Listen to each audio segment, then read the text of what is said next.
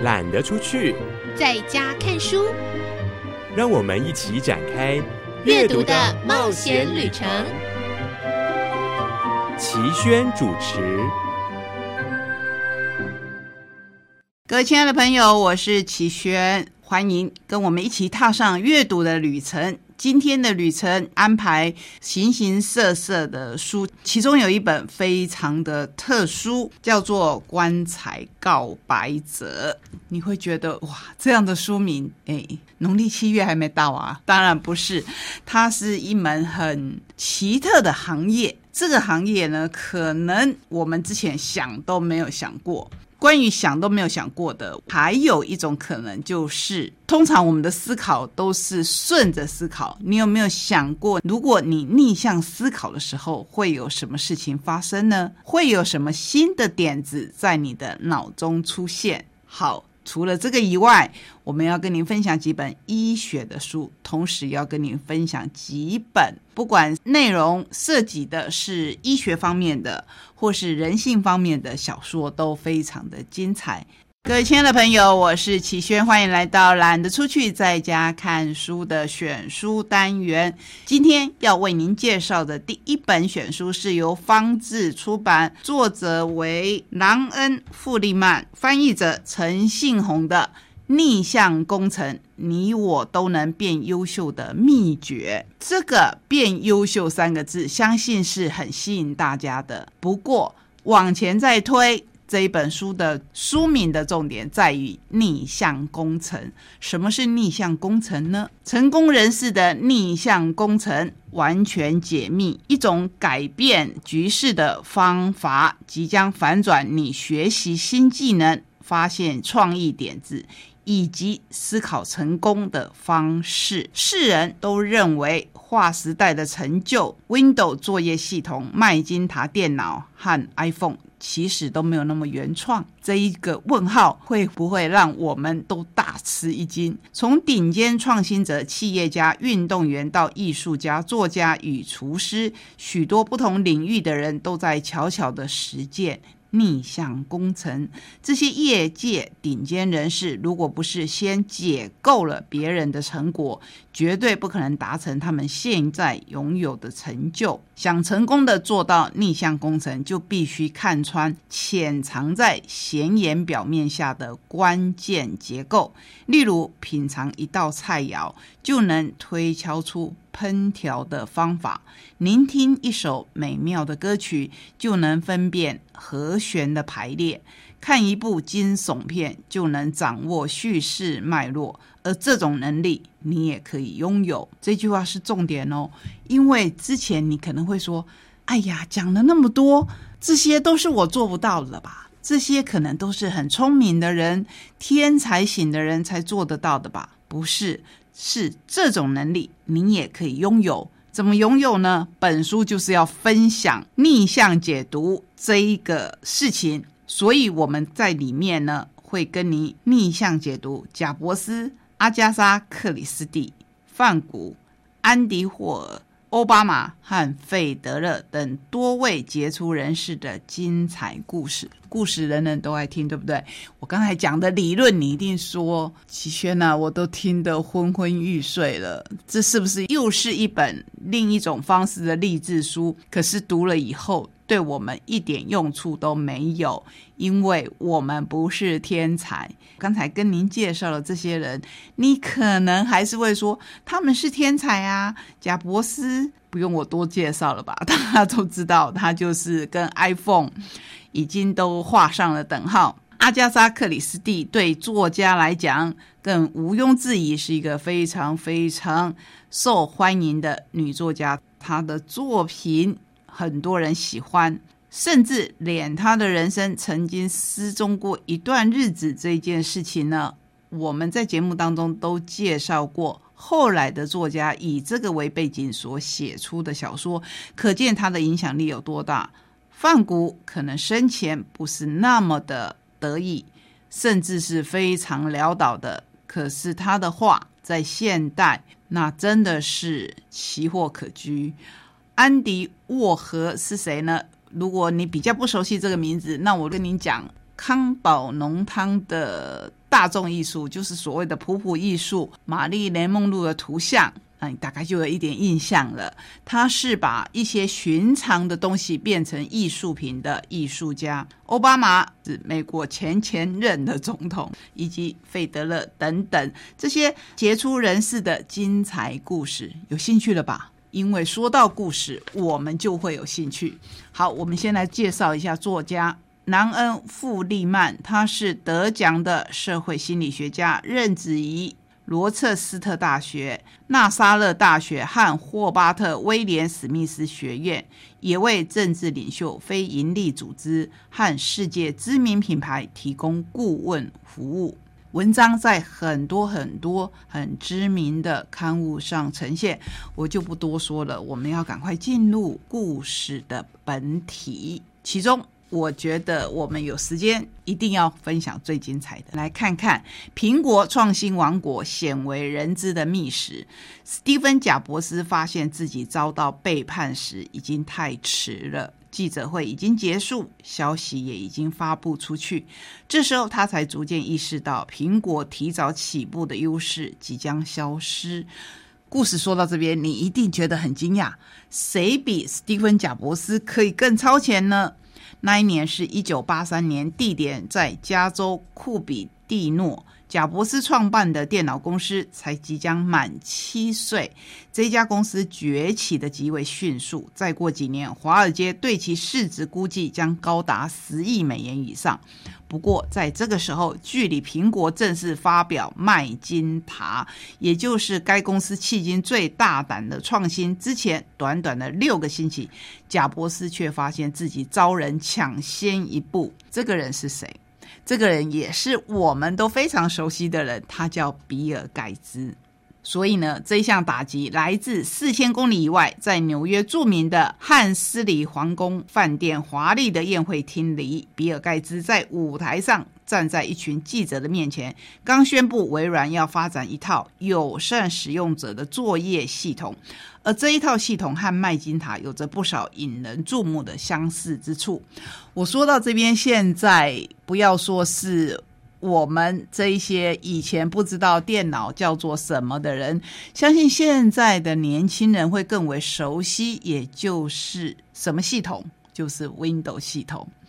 在之前，我们用了很久很久的 DOS 系统，我们需要一个键盘，我们需要懂得给这个键盘很多的指令。可是，当滑鼠出现的时候，当视窗出现的时候，电脑变得。如此的亲近，如此的友善。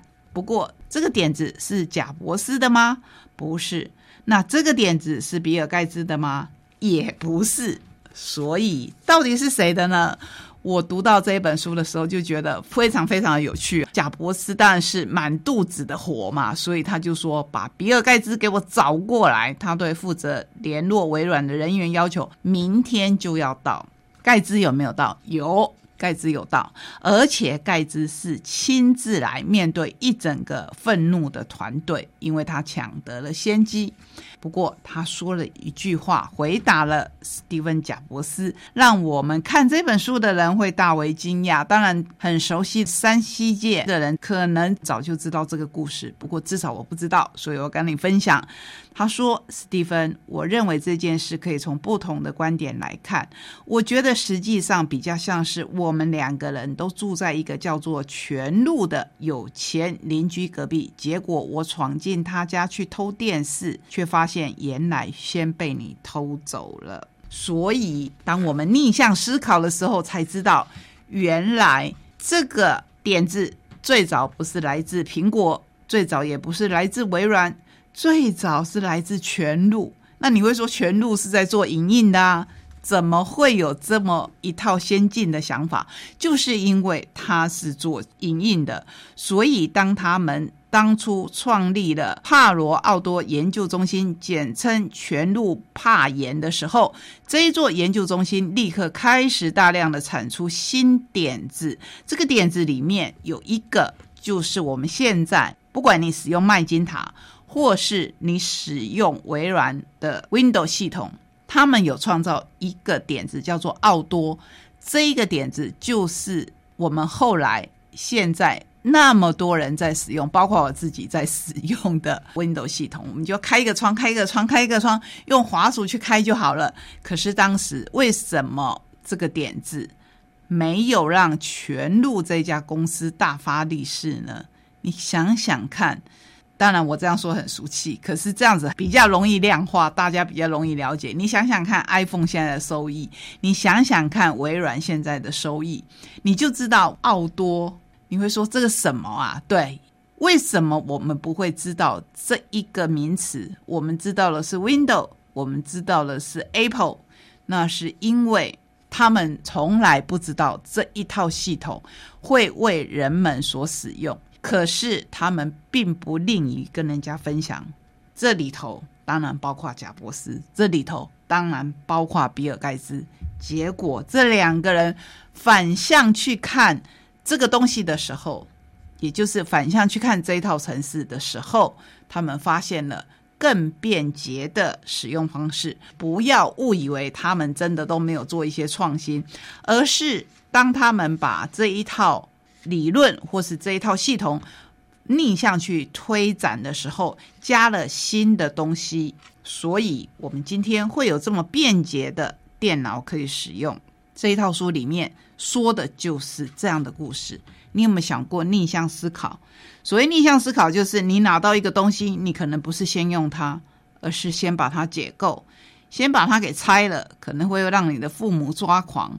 可是。如果你用逆向思考去做很多事情的话，相信你会找到新的思考模式。这是这一本书最创新的地方。我很鼓励大家来看看，因为我以前一定也是看不懂这种书的人。可是我现在看起来会觉得，哇，它真是好好看！我一拿起来看就放不下来呢。这是今天跟您介绍的第一本选书。各位亲爱的朋友，我们要跟您介绍的第二本选书叫做《棺材告白者》，有一个副标叫做“有些遗愿不会默默的进坟场”。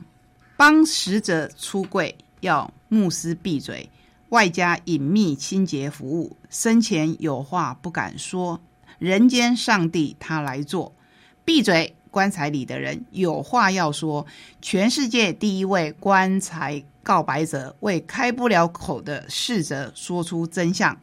作者原本是一个私家侦探，受临终老人委托闯入告别室，代替他叫损友滚蛋，就此成为棺材告白者这种独一无二的职业，负责履行客户的遗愿，确保不敢说的心声被听见。同样有方志所出版的《棺材告白者》。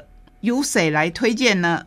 吴念真大师兄、廖星云、小冬瓜、徐颖飞感动推荐。光这些人的名号，你就知道这是一本很特殊的书。遗愿就像指纹，揭露了一个人最在乎什么。你是否会雇人出席自己的葬礼？这个雇人不是你。以前的朋友哦，说的是你会不会花钱请人来出席自己的葬礼，向众人说出秘密？那可能是你一生中最在乎的价值，也极可能是救赎与生命的答案。不过这本书有一个更精彩的地方，我要先跟大家来分享。这是作者比尔·艾德加，他是全世界第一位棺材告白者。成功的生意人、智商师、作家，也是澳洲最顶尖的私家侦探，专门做大多数律师、会计师和专业人士不愿、不能或不敢做的事情，为静默者说出真相。这是他的第一本书。在二零一七年踏入擅闯葬礼这一行之前，本来就是一个私家侦探。小时候的故事，我觉得更能打动我们，所以在这本书里面。不时穿插着他小时候的故事，也就是一边告诉我们他曾经几次私闯葬礼，同时也叙述了他幼时被性骚扰、被。家暴的过程。或许这样底层的人才更能理解其他人的心声吧。所以他可以很堂而皇之，或者没有什么顾忌的进入一场葬礼，然后在牧师发表感言的时候，或者是在本来这个家族请所谓德高望重，或是所谓情真意切的亲友来代表死者跟大家说一些话，或为死者说一些好话的时候，我们的作者就会叫他闭嘴。因为我生前有受到委托，所以我来讲，我来讲什么呢？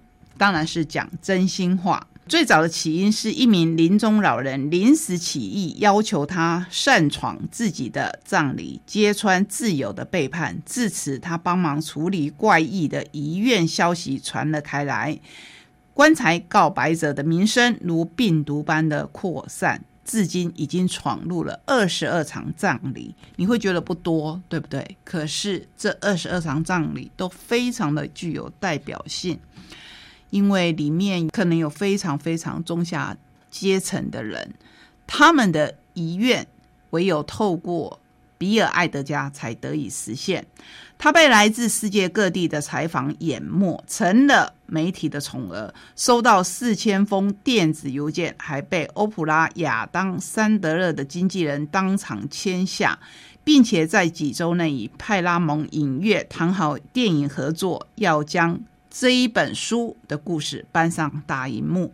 所以，如果你是电影的爱好者的话，我相信在不久的未来，你会看到这一部片的产生，到时候会更有画面。我们来说说里面几个小故事。某个小镇，老人指明要秘密清洁服务，希望自己精心布置的性爱地窖能够被破坏，以免被孩子发现。逍遥法外的飞车党硬汉，天不怕地不怕。只怕让全世界知道自己爱上了一个男人。高调的同志临终前委托，在爱人的抽屉留下一盒全新的保险套，和写着“我先走一步，你玩得开心，注意安全”的字条。一名父亲迫切想找到疏离多年的女儿，向她说对不起。